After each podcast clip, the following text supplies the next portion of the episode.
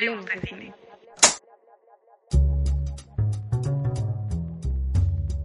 Hola, ¿cómo están? Estamos en otro episodio más de Séptimo Plano, donde no somos cineastas, pero sí somos cinéfilos.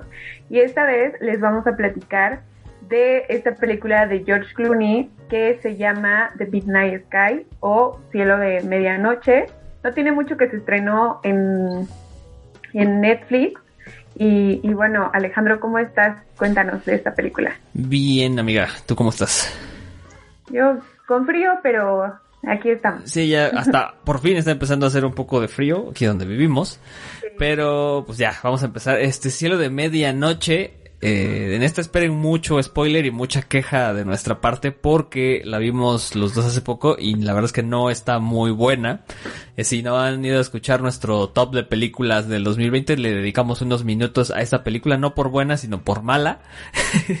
y decidimos comentar un poco como la anti-recomendación esta, pero es uno de los estrenos más recientes de Netflix, entonces pues vamos a, vamos a comentarla y vamos a decirles por qué no nos gustó tanto.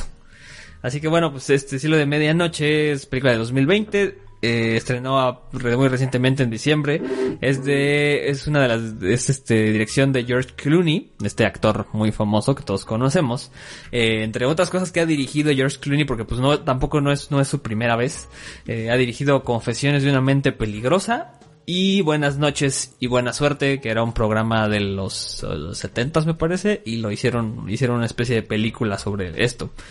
Eh, entre los, entre el cast, pues está George Clooney, que es el protagonista, eh, Felicity Jones, eh, que la recordamos por la teoría del todo, y Kylie Chandler y un mexicano ahí, este, Demian Bichir, que hace uno de los astronautas dentro de esa película, y pues ahí tiene su papelillo. Sí, Demian Bichir, por favor. Ah, Demian Bichir. respeto para su compatriota. Demian Bichir. bueno, esta película, eh, un dato súper innecesario y antes de que empiece eh, a contarles esta película, ayer estaba viendo un video de una chica donde decía que el hombre más guapo, según la ciencia, ya no es Robert Pattinson, ahora es George Clooney por sus mm, medidas tan simétricas que tiene. ¿Qué no era Brad Pues Pitt? estaban con el pendiente. No, no, no, nunca fue Brad Pitt. Brad Pitt está como en el tercero o cuarto. Ah, mira, ahora sí que... Eh, pero George Clooney es el número uno. Pero pues aquí lo vemos de viejito, este, enfermo. Sí, entonces, sí, oye. Pero es lo que lo hace un, un buen actor. Pero Sí, bueno, ahora sí les voy a contar de qué trata la película y pues realmente va de un tipo que se llama Agustín, es un científico y, y nos retratan como este mundo post- eh, apocalíptico de, pues, de la Tierra en donde es un científico que está tratando de contactar con una nave que sigue en el espacio, con un, pues sí, con una nave espacial, eh, donde hay pues eh, unos astronautas que están buscando regresar a la Tierra. Eh, en lo que va de la película te habla de que pues eh, a ellos los enviaron como con el objetivo un, un poco interestelar, eh, que los como un, un planeta para pues para la población, para el mundo, como que sea habitable, pero pues obviamente todos sabemos que en el espacio y en la Tierra pues no, no transcurre el tiempo de la misma forma. Entonces ellos están súper bien, ellos eh, regresan, o sea, están buscando la forma de regresar y de contactar a la Tierra y, y lo que yo entiendo es que en este mundo apocalíptico, bueno, postapocalíptico, en el que en el que está este científico, pues todos están como resguardados en alguna parte de abajo de la Tierra y él es como uno de los únicos que está en la Antártida, me parece, sí, intentando contactarlos y, decir, y para decirles que ya no regresen. pues, que, que dice mi mamá que siempre no Y que ya y que ya valió. no pueden regresar. Sí. Sí, entonces en esta historia, eh, bueno, son me parece cinco, seis em, astronautas Ajá. eh, y dos de ellos sí deciden regresar a la Tierra como a buscar a sus a sus familias. Y dos, y dos se quedan ya para siempre flotando en el espacio porque se supone que la, misión es encontrar un, un, encontrar un planeta habitable y que la, que la población se, se vaya para allá. Pero cuando vienen de regreso ya es demasiado tarde porque pues ya se acabó el mundo. Nada más queda, al parecer nada más queda el personaje de George Clooney que es el científico y les tiene que decir que ya valió que se regresen. En eso se resume básicamente la película. Y pues, pues bueno, creo que en general la película no es una pésima película, o sea, no es una mala película, así que dices, ay, qué horror que acabo de ver, no. Es una, la, película está ok, o sea, está, está bien, está buena incluso si la quieres para pasar un rato. Incluso creo que lleva, desde que estrenó, creo que lleva en el top de lo más visto de Netflix. Sí. Entonces. O sea, está palomera, como siempre decimos. Sí, está palomera. Pero, o sea, los efectos, las actuaciones, este, la historia, está, está bien y todo está ok, regular.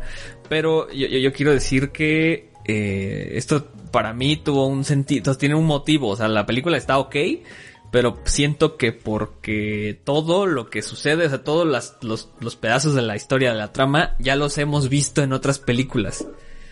Sí. O sea, por ejemplo, sí, o sea, por ejemplo, esto, las escenas del, del, del espacio, o sea, digo, el, el conflicto central de la película de que vamos a buscar una, tierra donde vivir, ya lo hemos visto en Interstellar. Eh, las escenas de acción, estas de, de, que tienen que salir a reparar la nave, ya los hemos visto, ya lo hemos visto en Gravity, o sea, ese tipo de tensión que hace ya, ya lo hemos visto en Gravity. Y pues el tema de la, de este, ¿cómo se llama? De que este sujeto se encuentra, bueno, hay que decir también parte de la trama es que este sujeto dentro de la base en la que se supone que él se queda solo, este, se encuentra una niña. Eso seguramente no, no, no se me ocurre ahorita como que en qué película hemos visto, pero siento que ya lo había yo visto antes. En Monster Inc. Hasta en eso puede ser, porque entonces siento que la película funciona por eso.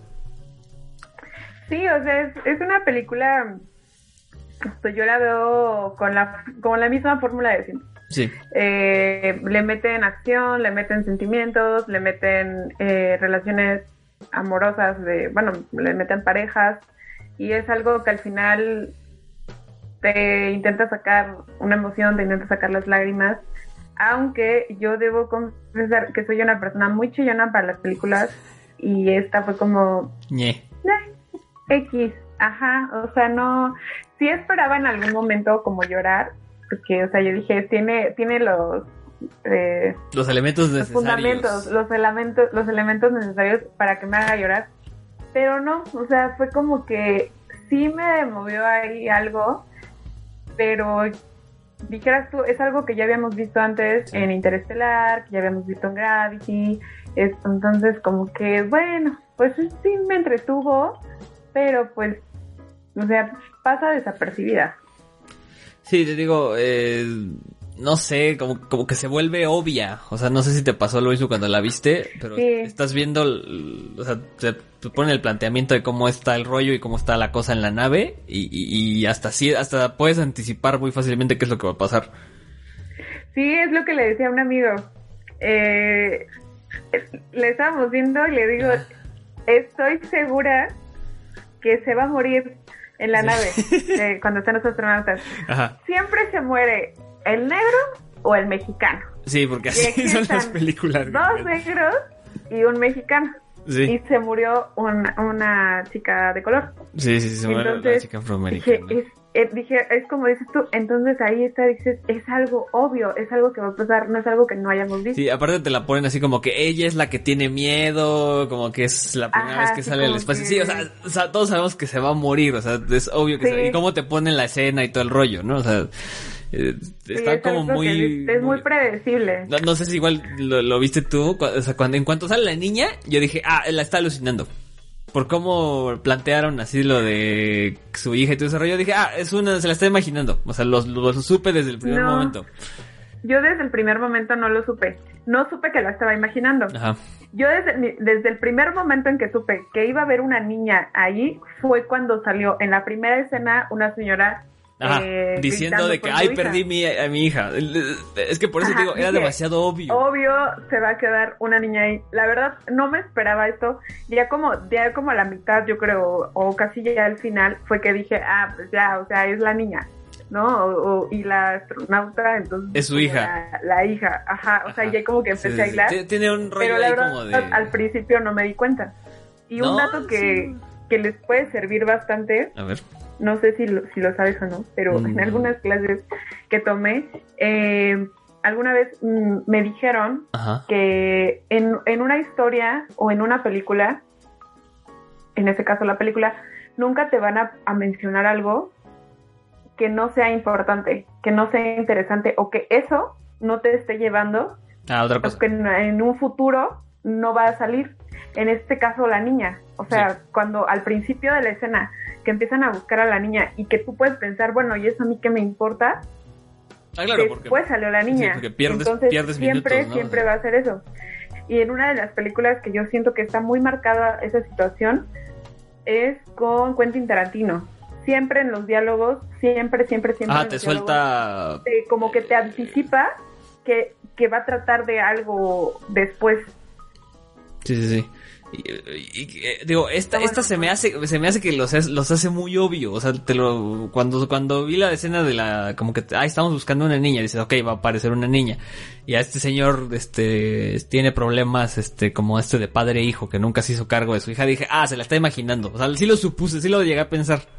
Ajá. Porque no, yo, yo no. No, no, no, pero bueno. O sea, yo, yo, yo dije, está viendo su hija en esta niña, pero no, o sea, no llegué como a- Sí. a, decir, ah, sí, Es que te digo, tiene, como tiene fórmulas muy repetidas, o sea, digo, y eso que ahorita por ejemplo mencionamos algunas películas que son de esta década, o sea, ni siquiera tenemos que irnos tan atrás, seguramente hay muchas más, este, referencias, pero pues, pues estas son películas hasta recientes, o sea, tampoco, tampoco se esforzaron mucho, o sea, sí, les, sí se les notó que les dijeron, hagan una película del espacio, este, y aquí está la lana, y pues estos nada más como que dijeron, ah, pues vamos a repetir, vamos a mezclar algunas cosas que sabemos que funcionan y hacemos la película. sí, de hecho. Sí. Sí, pues eh, obviamente no tengo así como que con- desde que lo empecé a ver no tenía tantas expectativas, entonces yo creo que eso hizo como que mm, bueno, o sea, está bien, o sea, no está ni bien ni mal. Y yo creo que si lo hubiera visto o si alguien me, lo hubiera pintado así de que no es una maravilla de película, yo creo que sí digo, ay, qué basura de película es esta. Sí, te pierdes la Porque- confianza. ¿no? Sí, lo que hablábamos en el episodio anterior y lo que le comentaba Alejandro eh, hace rato es que vi una película que es, estaba Robert Pattinson, la protagonizaba él, que se llama, este, te dije el nombre hace rato, ya se me volvió el video. Este, The High Life. Ah, Highlights. Vimos esa, tan mala es que ya ni me acuerdo nombre. El punto es que eh, estaba discutiendo con Alejandro porque esta película de George Clooney tiene mucha producción. Sí. Es de esas películas que tienen dinero, pues tienen unas ideas por ahí buenas. Lana no le y faltó, o cumple sea, su función. Ajá, o sea, cumple su función y ya. O sea, no está bien ni mal. Pero yo vi esta de, de Robert Pattinson, en donde, pues yo creo que es un poco más minimalista o como que le tratan de enfocar. O sea, esta película sí se arriesgó a, a tratar algo diferente de la ciencia ficción. Y, y- y le, le comentaba yo Alejandro, es que yo estoy acostumbrada a ciencia ficción de Nolan, a ciencia ficción del Interestelar, de Gravity, entonces es como, mm, no me gustó esa película. Y en los grupos de cine que estoy, todos les pareció la película de Robert Pattinson una obra maestra y una super película. Y la de George Clooney dijeron que era una basura, que estaba súper aburrida, que ya sabías lo que iba a pasar, súper predecible y, y muchas cosas así. Entonces, no sé, radio escuchas, tal vez estoy mal en mis críticas. no, no, sé, o sea, eh, bueno, la de High Life no la he visto, la que dices Robert Pattinson. A veces, o sea, suele pasar que, que ahorita, bueno, ahorita me estabas diciendo que, que no te gustó tanto, que te daba, incluso te daba risa porque había cosas como que, o sea, literal se le veían los cables a la película, pues. Sí, casi, casi, o sea, se veía el unicelazo ahí. No, no tan de esa forma, pero a eso me refiero. Yo, yo le digo a Brenda que hay ocasiones en las que las que ciertas películas o ciertos directores toman esa decisión de, de hacer que a propósito se vea chafa, pero porque tiene, o sea, tiene algún sentido. Por ejemplo, este rato estábamos diciendo que, por ejemplo, Stanley Kubrick en, en La Naranja Mecánica, eh, como que siento que a propósito a, pesar de que ya hayan pasado 30 años, ¿eh? o sea, a propósito, la naranja mecánica tiene cosas que se ven como, como si estuvieras viendo un teatro, pero tiene un propósito, porque pues el chiste es que como que no te sientas, como que sientas que es otro, es otra realidad, ¿no? Que no es la tuya, o sea, no se tiene que ver exactamente real. Y es por eso, pero pues en esta digo de High Life no, pues no sé si sea igual. Ahorita, y entonces... No, pero, o sea, no es lo mismo la naranja mecánica que va de un, de locura. Ajá a una película de ciencia ficción. Ah, o sea, la ciencia ah. ficción debes de tener el presupuesto chido. Eso es lo que yo pienso, porque yo le vi más ficción que ciencia, la verdad. Oh, oh, bueno, sí, eh, ahorita que dices lo, del presupuesto, por ejemplo, yo, yo, igual en el, episodio anterior, si no han ido a verlo, échenselo, porque recomendamos lo mejor de 2020. Eh, yo recomendé una película que se llama The Bast of Night es una película de un director eh, realmente poco conocido, creo que es de sus primeras este, películas. Y, te digo, está hecha con 10 pesos. O sea, la neta, la película está hecha con muy poco presupuesto. Leí algunos datos porque sí me gustó mucho la, película. Este, la grabaron en dos semanas. O sea, usualmente una película tarda varios meses o incluso un año en, en grabarse completa. Esta la grabaron en dos semanas. Y es una brutalidad de películas. Es, es, buenísima. O sea, le gana por mucho a esta que estamos comentando, El cielo de medianoche. Y seguramente sí le gana a High Life. Porque sí es una muy, muy buena película. Y te digo, no, no. Es más, ni siquiera necesita. Solo hay una escena en la que se ven los, lo, digamos así como que la. Literal, la ciencia ficción, así, los aliens y las naves y todo ese rollo. Solo tiene una escena que dura tres minutos. Entonces no necesito más. pero película es perfecta, güey. ¿Sabes qué película es buena de ciencia ficción? La de Arrival. Ajá, de Arrival, ajá. Esa está buena. O sea, y, como dices tú, o sea, no es tan necesario como que saquen las super cosas. Y no creo que les haya costado 10 pesos, pero tampoco se ve una superproducción o cosas así. Y está muy buena. Entonces, yo no sé cuál era el concepto de, de, este director de, de, la de Robert Pattinson, pero sí, bueno, igual y yo no la puedo entender, ¿no? También es, es muy válido, pero pues no sé, como que tal vez hay algo que yo no estoy viendo y que tú necesitas ver esa película para que me digas, ay, es que no viste que esto sí es una obra de arte en realidad, ¿no? Pues la voy a ver y chance podríamos dedicarnos un episodio a hablar como de ciencia ficción porque si, o sea, la ciencia ficción en general como género creo que sí tiene mucho que mucho que discutir porque sí, y aparte me gusta mucho. Sí.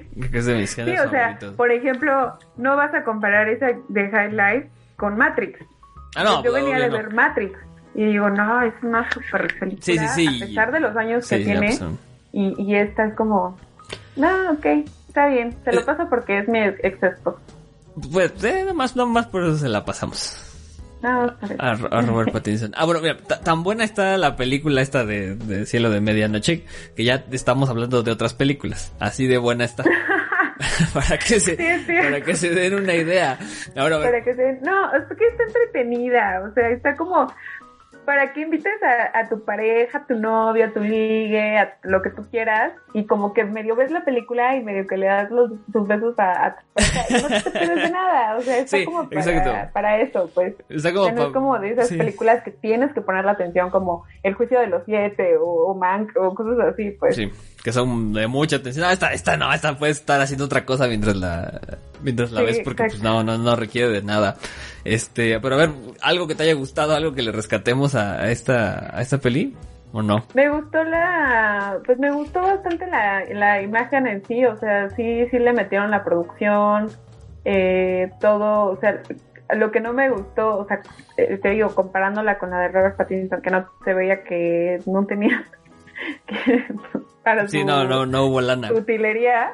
Ajá, entonces esta sí, sí me gustó que sí le invirtieron en, en utilería, en imagen, por ejemplo George Clooney, que pues es una persona muy atractiva, lo ves aquí de pues de un viejito enfermo y pues, Sí, que anda alucinando cosas, exacto, y me gustó bastante que, que no mataran al mexicano, porque Demian Bichir ha participado en, en algunas peliculillas también por ahí en, de Hollywood, como la de Los Ocho Más Odiados, Ah, sí, cierto. y, y, y normalmente a los mexicanos no les dan mucha, o los matan o no les dan mucho diálogo. Es como, ah, sí, apareces un ratillo y ya, adiós. Sí, cierto.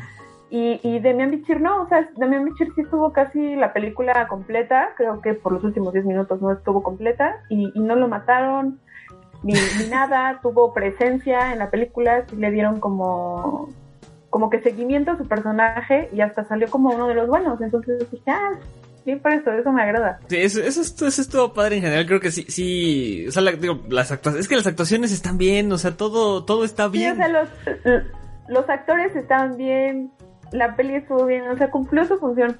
No está Sí. ni bien ni mal, está Creo en el medio. Tiene, tiene esto de, de, de- como película de Netflix, como película de Netflix normal, o sea, no, no película de Netflix que, que pretenda alcanzar premios o ser una gran así obra maestra como otras que hemos comentado, cumple. Está sí. O sea, pasa bien. Digo, precisamente igual lo que me gustó de la película fue el, pues, el diseño de producción, ¿no? O sea, cómo se ven las cosas, el- la, la ambientación, el vestuario y todo eso.